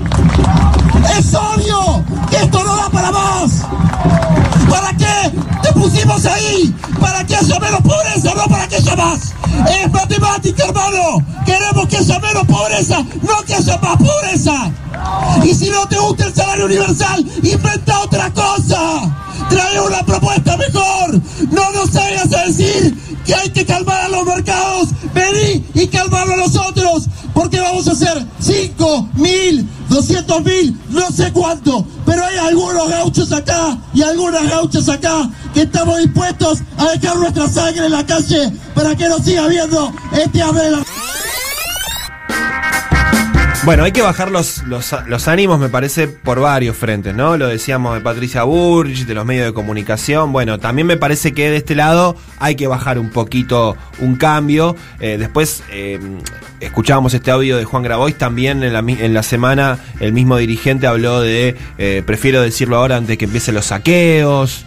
Bueno, Sí, son palabras paremos un poquito, ¿no? que no son gratuitas en la Argentina. Sí. Decir saqueos, decir No, no, no, sangre. no. En una semana como esta, la verdad. No sé por qué metió gauchos en el medio. Ahí yo me confundí Ahí ya. yo me confundí también. Yo me perdí, se mezcló ruralidad, Yo urbanidad. la pulpería, dejaba estacionado el caballo. Eh, gaucho. Sí. Eh, pero bueno, no, hablando eh, sobre lo que decías recién, digo también un llamamiento a la calma, a la responsabilidad, eh, sobre todo de las personas que son de alguna manera referentes ¿no? de, Sí. de- de la alianza. Es un tono que la verdad es, es un tono de época también, el grito vociferado Sí, ¿no? y sacado. Eh, y lo que decíamos recién, son palabras que no son gratuitas, Sí. que refieren a una crisis muy reciente del 2001, entonces, con calma. Una onda Milei peló, Sí. peló Grabois. Por suerte Milei se autodestruyó ¿no? en, el, en el último mes. Sí, ese fue Porque- su hecho maldito. Totalmente. eh, yo pensaba esta semana, en este contexto de corrida eh, cambiaria, de cierta bueno, inestabilidad, falta de reacción del gobierno, qué bueno que Milei no está ahí en la cresta de la ola y que, Sí. y que su pico de popularidad llegó en otro, en otro momento, ¿no? De mayor estabilidad. Porque, bueno. Podría ser una, una confluencia peligrosa, ¿no? Inestabilidad económica con un dirigente... que de- de- esa inestabilidad Claro. para su lado, Bueno. eh, sí, sin Sí, dudas. Sí. Sin dudas. Totalmente. Está bien que los dirigentes sociales y políticos pongan debates arriba de la mesa, defiendan los intereses de sus representados. Es fundamental. digo, ¿no? Cuando escuchamos a Hugo Yasky o a los dirigentes sindicales eh, diciendo, bueno, hacen falta anuncios y políticas para los trabajadores, para mejorar el salario. Eh, Juan Grabois o los dirigentes sociales hablando del salario, eh, salario básico universal o cómo se mejoran las condiciones de laburo de las cooperativas y demás, está bien, eh, es, es el rol que tienen que ocupar. Ahora, me parece que sí tienen que tener responsabilidad, sobre todo porque está la derecha, están los sectores del poder concentrado, del poder mediático y judicial, queriendo desestabilizar al gobierno, bueno, me parece que también desde ese lado hay que tener en claro que no se puede eh, ponerle más leña a ese fuego porque es, es peligroso para todos y para todas. Vos contabas que el día miércoles eh, Axel Kisilov hizo un llamamiento a la oposición de alguna manera, después, bueno, lo matizó un poco. Eh, rápidamente salió Horacio Rodríguez Larreta el día jueves a contestar a esa convocatoria. Lo escuchamos. Primero, nadie nos convocó, nos contactó para ningún diálogo ni consenso de nada. Nadie nos contactó. Pero la primera reflexión que yo tendría es, primero pónganse de acuerdo ellos. Bueno, ahí estaba el jefe de gobierno de la ciudad de Buenos Aires eh, respondiendo eh, a la convocatoria eh, de parte de Axel Kisilov a la oposición. Y es una especie de eh, lavado de manos como anticipado, ¿no? Sí. Si me llegan a pedir consenso, a mí nadie me llamó. Sí. Yo no voy a consensuar. Exacto. Eh, pero bueno, también esto, ¿no? El, el pedido de, de responsabilidad y, y una, y una pelota que va y viene, parece Sí. también. Sí, y respondieron también que, eh, bueno, si quieren acuerdos, que los lleven al Congreso. Sí. Em, pillos también, porque saben que en el caso de la Cámara de Diputados puntualmente, eh, el oficialismo no tiene capacidad de imponer ningún tema, ningún proyecto de ley eh, sin el aval de, de la oposición. Veremos si en el caso del Congreso pueden avanzar algunas políticas de consenso que puedan eh, superar eh, esta situación eh, de cierto, cierta trabazón que hay respecto de, de la cuestión política y económica en la Argentina. Bien, eh, continuamos. Viernes. Sí. Continuamos con el día viernes, ya casi cerrando eh, la semana. Estuvo Alberto Fernández eh, en la presentación eh, de mm, El Construir Ciencia con varios eh, ministros como, como público. Y vamos a escuchar a un Alberto acusando recibo un poco de, de lo que pasó Sí. en la semana, de Había alguna expect- manera. expectativa por la palabra del presidente ese día porque había habido mucha tensión en la semana, ¿no? Exactamente, digo, eh, esto, una, una semana en donde se esperaba la palabra presidencial, un Alberto que acusa, recibo o se hace eco con un mensaje con multidestinatarios, tal vez, si, se, si se puede decir. Escuchamos lo que dijo Alberto Fernández. para que la creación de trabajo siga existiendo, para que la puja de distributiva esta vez se vuelque en favor de los que trabajan y de los más necesitados. Y lo que les pido a todos es que entendamos lo que nos está pasando, porque los necesito a todos movilizados, acompañando una oportunidad que tiene la Argentina y que no debemos perder. Es la oportunidad de crecer con dignidad, dándole el lugar al conocimiento, a la ciencia y a la tecnología, el lugar que merece, y poniendo a cada argentino y a cada argentino en un lugar de trabajo. Y sepan que los que me quieren torcer el brazo, no me van a torcer el brazo porque sé que cuento con todos y cada uno de ustedes. Bueno, la palabra de Alberto Fernández en un en un acto en donde además de bueno de, de ministros eh, había varios gobernadores de, de diferentes eh, colores eh, partidarios. Así que bueno, un mensaje fuerte, ¿no? Sí. El, el no me van a torcer, no me van a torcer el brazo. Sí, sí, absolutamente. Eh, el presidente eh, se lo ve, bueno, acusa recibo de la, de la situación política y social argentina. eh, y bueno, había mucha expectativa, como contabas vos, eh, por su palabra eh, el, día, el día viernes. Pasamos al día sábado, en, ayer por la mañana, en AM750, eh, habló Mario Cimadevila, ex titular de la unidad AMIA, relacionado a eh, lo que comentábamos al principio del programa, la aparición de este informe del Mossad eh, con nuevos datos respecto de los atentados de la Embajada de Israel y de la AMIA. Lo escuchamos.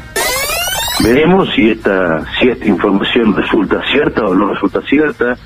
¿Qué dice el Estado de Israel respecto de estos informes que producen sus, sus propios organismos de inteligencia, verdad? Pero cierto es que si realmente han tenido, puedo repetir, no sé qué certeza tendrá la información, pero si realmente fuera cierta, Israel que siempre dijo haber colaborado con la investigación, ¿por qué no aportó estos elementos a los jueces? ¿Verdad? Y si realmente sabían, tal como dice esta información, de que el Estado NIN no tenía nada que ver, ¿por qué siempre responsabilizaron a Irán como Estado en, en- en este atentado, no? Muy bien, ahí estaba Mario Cimadevila, ex titular de la unidad AMIA. 8 de la mañana, 25 minutos. Hemos repasado la semana con un audio por día. Y ahora momento de escuchar a Billie Eilish, My Boy.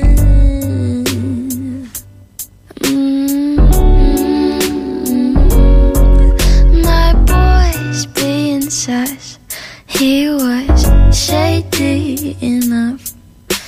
But now he's just a shadow. My boy loves his friends like I love my split ends. And by that I mean he cuts them off. What? My boy, my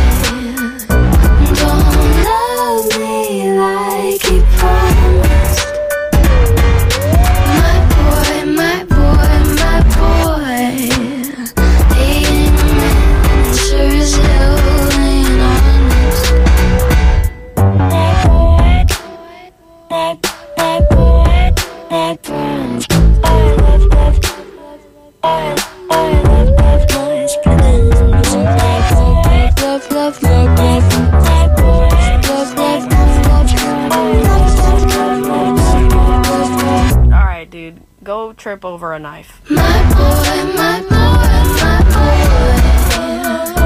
Don't love me like he promised.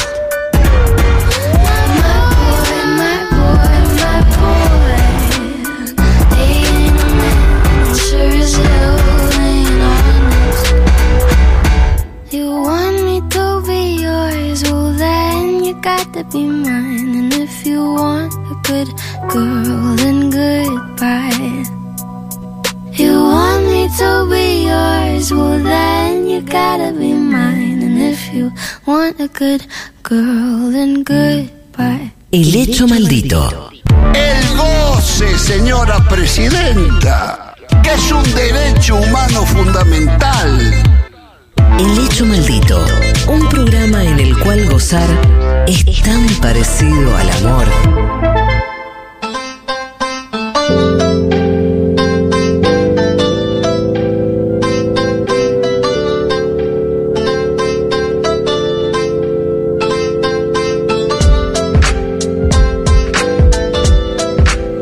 Son las 8 y media de la mañana. En todo el país tenemos 14 grados con 6 décimas en la ciudad de Buenos Aires y sus alrededores. Última media hora de este hecho maldito. Domingo 24 de julio de 2022. Húmedo, inestable. Se esperan precipitaciones para esta jornada. Chaparrones aislados. Esperemos que no, porque recordemos que yo me vine a la radio con el auto. Sí. Y si me agarra. O sea, te diría que casi no sé cómo prender el limpio parabrisas. Ese es mi nivel. No manejaste nunca con lluvia todavía. No. Bueno, sería un debut. ¿No querés? No, la verdad que no, no me gustaría. No, no, no me gustaría debutar. rezar. Es tan lindo Manel, rezá Malena, rezá, como ese video. Eh, Eh, esperemos que no. Bueno, con el tema de- de- del auto, el manejo, viste, se aprende así. Eh, pasándola mal la primera vez. A mí es que a mí no me gustan las disciplinas donde se aprende haciendo, los- pasándola mal. A los golpes, claro. No, no, yo quiero leer algo y termino de leerlo y ya lo sé. Y ya lo sabés Claro. sin, eh, sin consecuencias eh, dolorosas. secundarias. Exactamente. Eh, nos llegan audios al 11 25 80 93 60. Qué lindo escucharles, a ver. Buen día, el hecho maldito. Buen día. Carlos de Mar del Plata. Les Hola, cuento Carlos. que acá está todo gris, Claro. muchísima humedad, no hace frío, pero no hay tanta niebla. Bueno. Se, se ve, Bueno. hay visibilidad. Y para comentarles y aprovechar este, que ustedes son tan escuchados y todo el destape, eh, el hecho maldito acá en Mar del Plata esta semana fue que nos desayunamos con un emprendimiento que quieren llevar a cabo en un espacio de memoria eh, pegado al faro, el faro acá en el sur de Mar del Plata. Funciona un, un centro de memoria, fue un espacio de detención y quiere instalar una destilería. Y, eh, siendo reserva natural también ese, ese sector. Así que bueno, gracias por, por difundirlo si pueden y, y darnos una mano. ¿eh? Muchas gracias.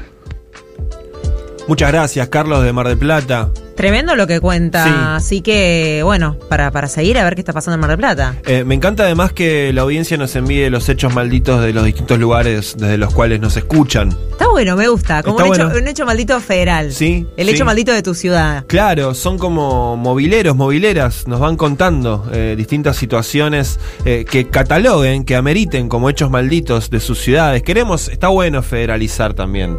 Sí, esta es una duda. radio que se escucha mucho en todas las provincias del país. Eh, Espero que en Córdoba estén escuchando. Córdoba, mi país. sí, tu Eh, república. Mi república separatista. Eh, así que bueno, si alguien está escuchando desde Córdoba y tiene un hecho maldito en Córdoba, que en Córdoba suceden muchos hechos Sí. malditos, eh, tenemos para hacer dulce de hechos malditos. Así que si por ahí la oyentada desde Córdoba está escuchando, eh, recibimos su hecho Vos maldito sabés que yo, a pesar de su incidencia en elecciones nacionales de los últimos años, yo quiero mucho a Córdoba. Es una, una provincia que por distintos motivos fui mucho, me, me ha dado muchas alegrías. No sé si es ese amor no correspondido, ¿no? Que tenemos muchas veces los Yo creo porteños. que sí. sí, sí. Eso sucede mucho. Nos pasa con los uruguayos, nos pasa con, con Córdoba también. Sí, pero yo los amo. porteños. Y, pero no. No, del otro lado no. Pero vos sos porteño, amigo, no. No va a pasar. No va a suceder. Eh, Está bien, está bien, qué sé yo, es lo que nos tenemos que bancar los porteños también. Así, es sí. la que tocó. Yo voy a ver si puedo cerrar esa grieta. Es- ese es mi objetivo en la vida. Uh, tenés, tenés un objetivo Enorme, un objetivo alto. enorme. Sí, sí, sí, alto, alto. Bueno, yo le mando un gran abrazo a toda la gente de Córdoba, eh, provincia que en la, en la que la he pasado muy bien, muchas veces, por, en distintos momentos de mi vida, así que la quiero mucho. Otro audio, dale. Buen día, malditers. Acá en posición horizontal, la Laguna de Luz, en donde llovió bastante. Me encanta escucharlo los sábados, eh, los sábados, los domingos. Me despierto Menos sola mal que te Ah, para- era otro para programa. eso. Les quería contar de una amiga que a punto de, de haber tenido familia me invitó a su casa si tenía problemas cuando volví de la cuarentena. Les abrazo desde, desde acá y gracias por estar. Muchas gracias a vos, abrazo grande y también a tu amiga. Eh, Hermoso, hermoso lo que cuenta. A mí me pasaba mucho esto que ella te dice, y en la, en la pandemia pasaba mucho. A mí me han cedido casas para cuarentenear. Ah, buenísimo. Es, amiga, venite a mi departamento, estás enferma, tenés que aislarte. Claro. Y me iba ahí, me quedaba sentadita los días correspondientes. Y que te dejaban las, las bolsas con cosas en la eso, puerta. eso en la pandemia era, era nada, un re gesto de los amigos. Claro. ¿Qué necesitas? Te llevo tuppers de comida. Claro, te voy a, te voy a hacer las compras, eh, pasame la lista, qué te gusta, qué te Eso, compro, ¿qué te compro? qué mayonesa te, te gusta. Bueno, claro, es un también una- un gran gesto de, de la amistad. Tenemos más audios, a ver. Hola chicos, Derecho Maldito. Hola. Bueno, lamentablemente yo no tengo mucho para destacar en tema de amistad, la verdad que no he tenido un- suerte en mi vida con Pero. amigos, pero bueno, no, no reniego de la amistad obviamente, eh, pero sí quiero destacar el tema político que estamos viviendo y que ustedes están marcando. Creo que esta gente está muy loca y lamentablemente tienen demasiados seguidores porque la gente eh, plasma en, en ellos el odio que siente, no se sabe muy bien por qué. Y yo creo que es la imagen del espejo, se odian a sí mismos y no quieren reconocer quiénes son. Un abrazo, Omar de Munro. Bueno, gracias Omar de Munro. Psicoanalítica tu intervención. Sí, sí. Respecto del espejo. Espero que te hagas amigos en estos próximos años que vienen. Yo creo que tiene amigas, pero no los está sabiendo identificar. Si nos ponemos psicoanalistas, yo creo que no los está sabiendo identificar. Debe estar lleno de amigos y amigas que, Bueno. que te quieren. Muy bien, abrazo para Omar, para toda la gente de Munro, de zona norte eh, de la provincia de Buenos Aires también, que nos escuchan, que están ahí enganchadas al aire del Destape Radio. Yo te cuento algo que va a pasar esta semana. Ah, est- Esta semana ya estuvo completita, va a pasar más la semana que viene, a ver. Sí, claro, no, prepárate. Prepárate porque, mira, me parece que esto no tiene retorno ya. Entramos en una escalada permanente de intensidad. Hasta, sí, esto Hasta es diciembre de 2023 cuando asuma la presidencia a quien le toque A quien le toque asumir. el próximo, sí, el próximo mandato. Hay un mundial en el medio. Yo creo que eso va a descomprimir un poquito o no, bueno, vamos a estar re- remanijas pero con, con otra cosa. Con el mundial puede salir muy bien que Argentina gane Puede el ser la mundial salvación, y la salvación no me importa, Ya está. ya está, yo me entrego o muy mal. Es como Quedamos eliminados como muy temprano, eso va a ser un bajón emocional. ¿Te acordás el mundial del 2014? Sí. Eh, que estuvimos ahí, al límite, a punto. Y era como, bueno, ya está. Se sale, se sale campeón en Brasil. Listo, no nos saca nadie de la rosada. Era así. Sí, Era, sí, sí, olvídate. Muy bien, tenemos una nota en este momento, 8 de la mañana, 41 minutos, porque estamos en comunicación con quien es el dirigente del Sindicato de Camioneros, también de la Confederación General de Trabajadoras y Trabajadores. Es Pablo Moyano. Buen día, Pablo, ¿cómo estás? Juan Gentile, Emily Pioletti y el equipo Derecho Maldito te saluda. ¿Qué tal? Buen día, ¿cómo andas? Bien, muy bien. Bueno, gracias por, por esta comunicación. Bueno, mm, tuvimos una semana eh, muy picante, muy intensa, con corrida cambiaria, con movilizaciones en la calle, con sectores de la derecha hablando de final anticipado del gobierno. Un gobierno también que no, no está muy claro cómo reacciona frente a este escenario. ¿Cómo, cómo lo estás viendo vos? Bueno, eh, desde hace rato nosotros venimos, desde el espacio que uno representa, venimos denunciando ¿no? este ataque de la derecha a través de los medios, a través de la justicia, a través de, de los mercados, a través de los empresarios que remarcan los precios todos los días. Es un ataque de desgaste de nuestro gobierno. Sí. Eh, lamentablemente también el gobierno no encuentra la forma de, de parar el flagelo este que es la inflación, ¿no? Eh, yo creo que esa falta de dureza contra los empresarios, contra esos sectores que hoy marcan la economía del país en contra de los trabajadores, eh, es lo que le falta al gobierno, ¿no? Una decisión ma- más, fuerte para decir a estos tipos que, bueno, frenen viejo un poco con, con- con- con el aumento de los precios, con la remarcación permanente, y ese es el- el- el- lo que estamos viendo, ¿no? Después, bueno, un, un ataque de los distintos sectores de la sociedad, como son los medios de comunicación, como son como es la izquierda, funcional a la derecha, como es la derecha, ¿no? Permanentemente en la calle llevando a gente como el campo para, para seguir eh, desgastando el gobierno. Por eso hoy el peronismo, por eso hoy la CGT, estamos llevando adelante una gran movilización el 17 de agosto para denunciar a aquellos eh, sectores que hoy están perjudicando la economía del país. Nosotros, yo lo he dicho, que, que la cueva de bandidos, que hoy es AEA, que es la Asociación de Empresarios Argentinos, donde están todos los sectores del empresariado más importantes del país, son los que hoy están marcando la economía de, de, de remarcación permanente de los precios. Eh, y Pablo, eh, en la semana se habló mucho de la posibilidad de que el gobierno nacional implemente un dólar diferenciado para el campo, para que liquide la cosecha. Finalmente esa medida no salió. Se sabe que... Y bueno, son medidas, son por eso te digo, son las medidas eh, que faltan al gobierno, ¿no? Enfrentar Sí. a los poderosos. Por Sí. eso a veces uno como militante, como dirigente, te da bronca que no se toman esas medidas contra esos sectores. Ayer veíamos, veíamos algunos, algunos, cuando suben algunos videos de la cantidad de, de, de acopio que hay de granos, ¿no? Los tipos están especulando Sí. Eh, para vender y que entren dólares, que hoy es lo que necesita el gobierno. Bueno, contra esos sectores hay que pelear. Lamentablemente vemos que el gobierno no reacciona, no toma medidas, o cuando toma medidas no son las suficientemente fuertes como, como para que estos tipos eh, dejen la especulación y inviertan en nuestro país. Los sectores del campo la semana pasada también estuvieron en las rutas, hicieron un paro, un día que no, no se distribuyeron eh, alimentos y demás. Em, son sectores que están presionando por, por, por una Para devaluación. voltear al gobierno. pero claro, Para voltear al gobierno. Hay que, hay, hay que hablar claro, ¿no? ¿no? Eh, y dejar de, no, no, no digo esto por, por. Ah, quieren volver al gobierno, quieren volver al poder para seguir adelante una política en contra del pueblo argentino. Te van a venir con la reforma laboral, con la reforma previsional, con todo aquello que le quite derecho a los trabajadores.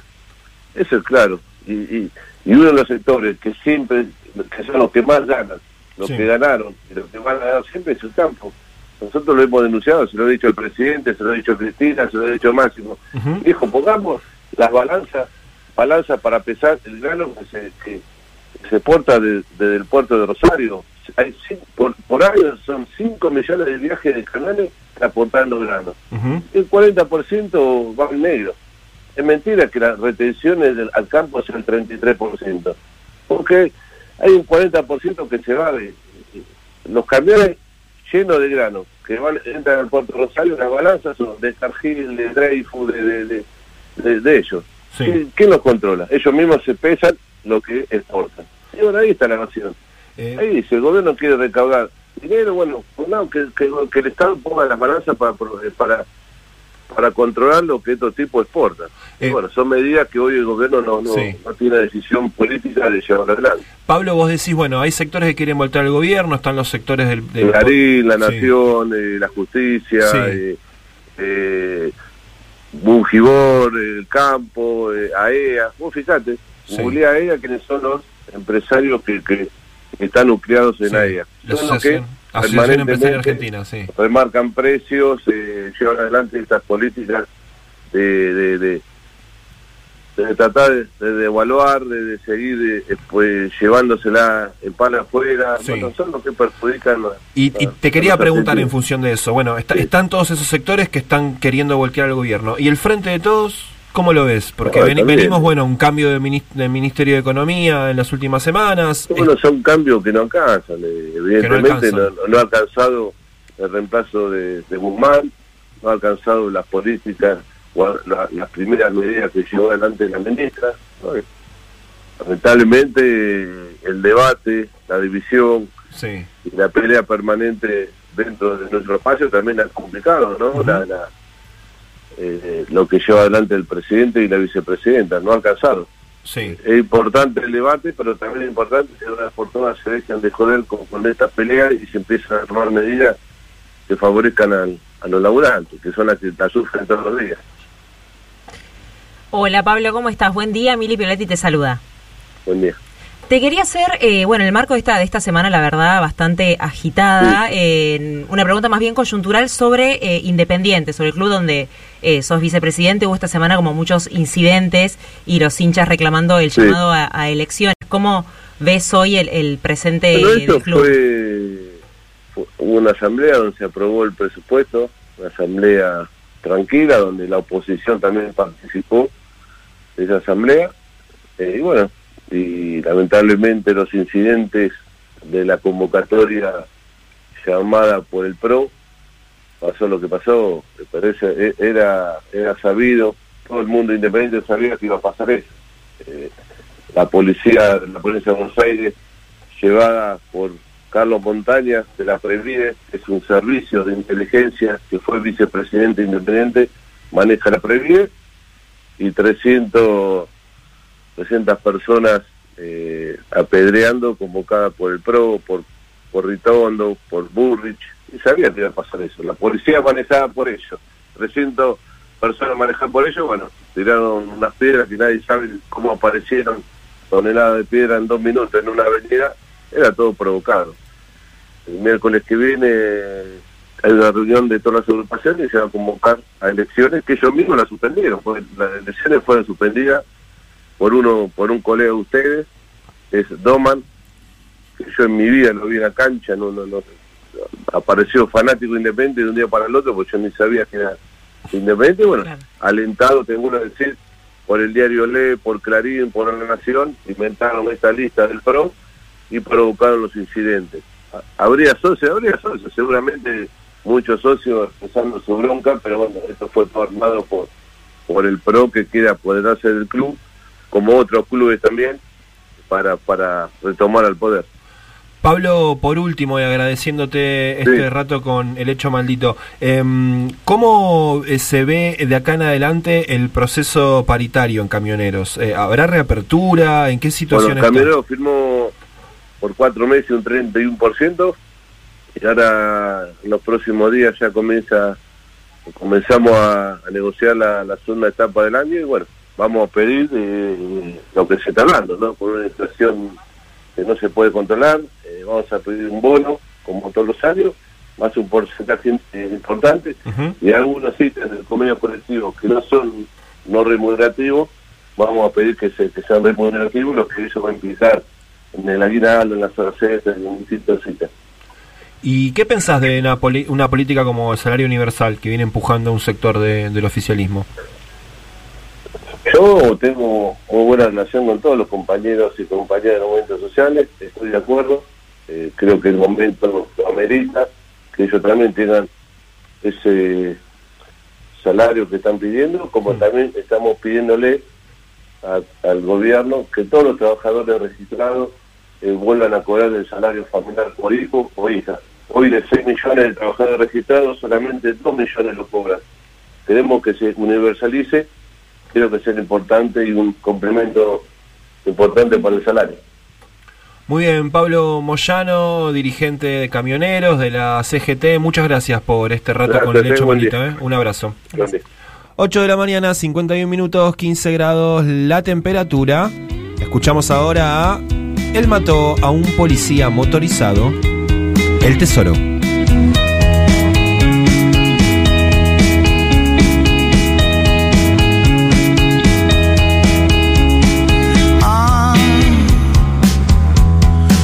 Paso todo el día pensando en vos. Ah, ah, ¿qué hay de malo en todo esto? Ah, paso todo el día pensando en vos. Ah, vos pensás que pierdo el tiempo.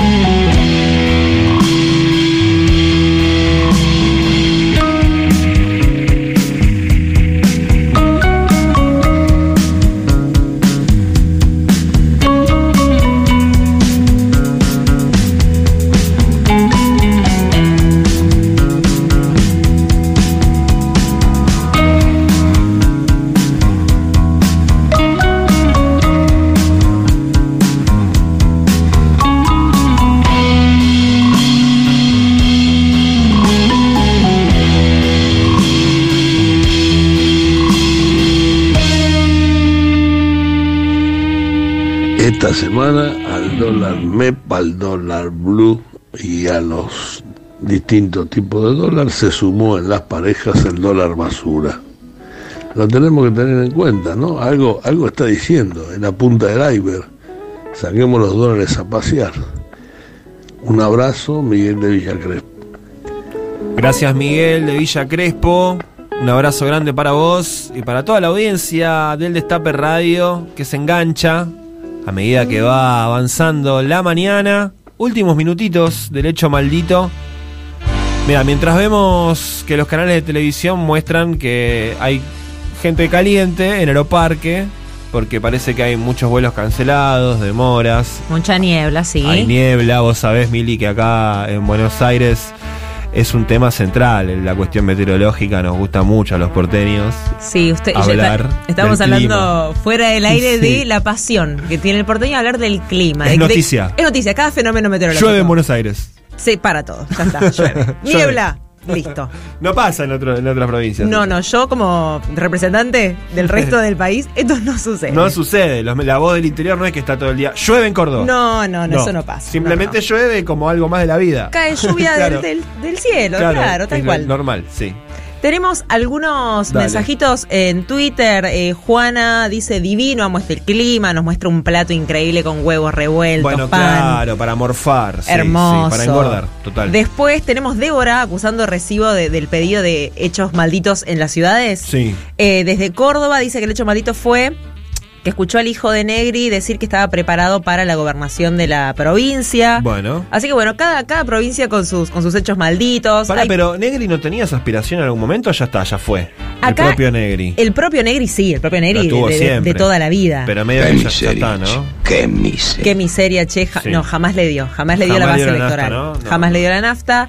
Eh, Bárbara desde el Bolsón, una foto de la nieve increíble a esta hora. Sí. Eh, así que bueno, un montón, un montón de qué mensajes. lindo. Muchos títulos nos dejó Pablo Moyano. En Montón. La entrevista que hicimos hace algunos minutos. Importante nota, ¿no? Porque está en agenda el tema social, el tema sindical, el tema económico, independiente. Habló de todo y además con su estilo.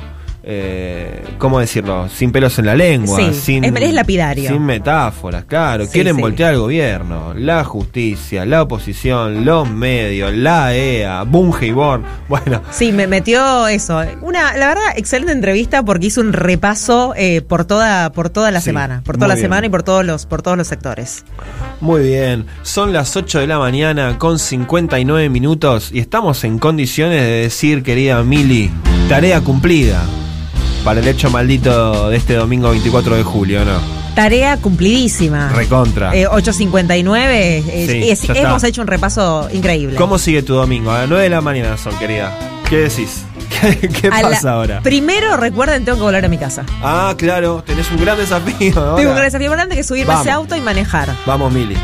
Eh, y tenemos eh, alguna, alguna cuestión más respecto de Ah, Twitch. A ver si podemos eh, en las próximas emisiones del hecho maldito sal- salimos en Twitch.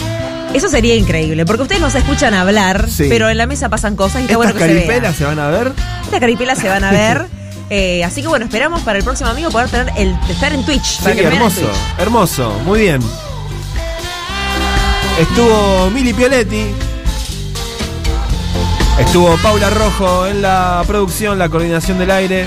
Seba Gómez en la operación técnica y la puesta en el aire. Estuvo la Inca haciendo su columna desde el más allá. Le mandamos enormes abrazos también a nuestros compañeros Julián Jófele, Poli Sabatés, que está de vacaciones. Besos a ellos. Yo soy Juan Francisco Gentile. Me despido hasta el próximo domingo, cuando den las 7 de la mañana y hagamos una nueva emisión del Hecho Maldito acá en el Destape Radio. Chau, chau.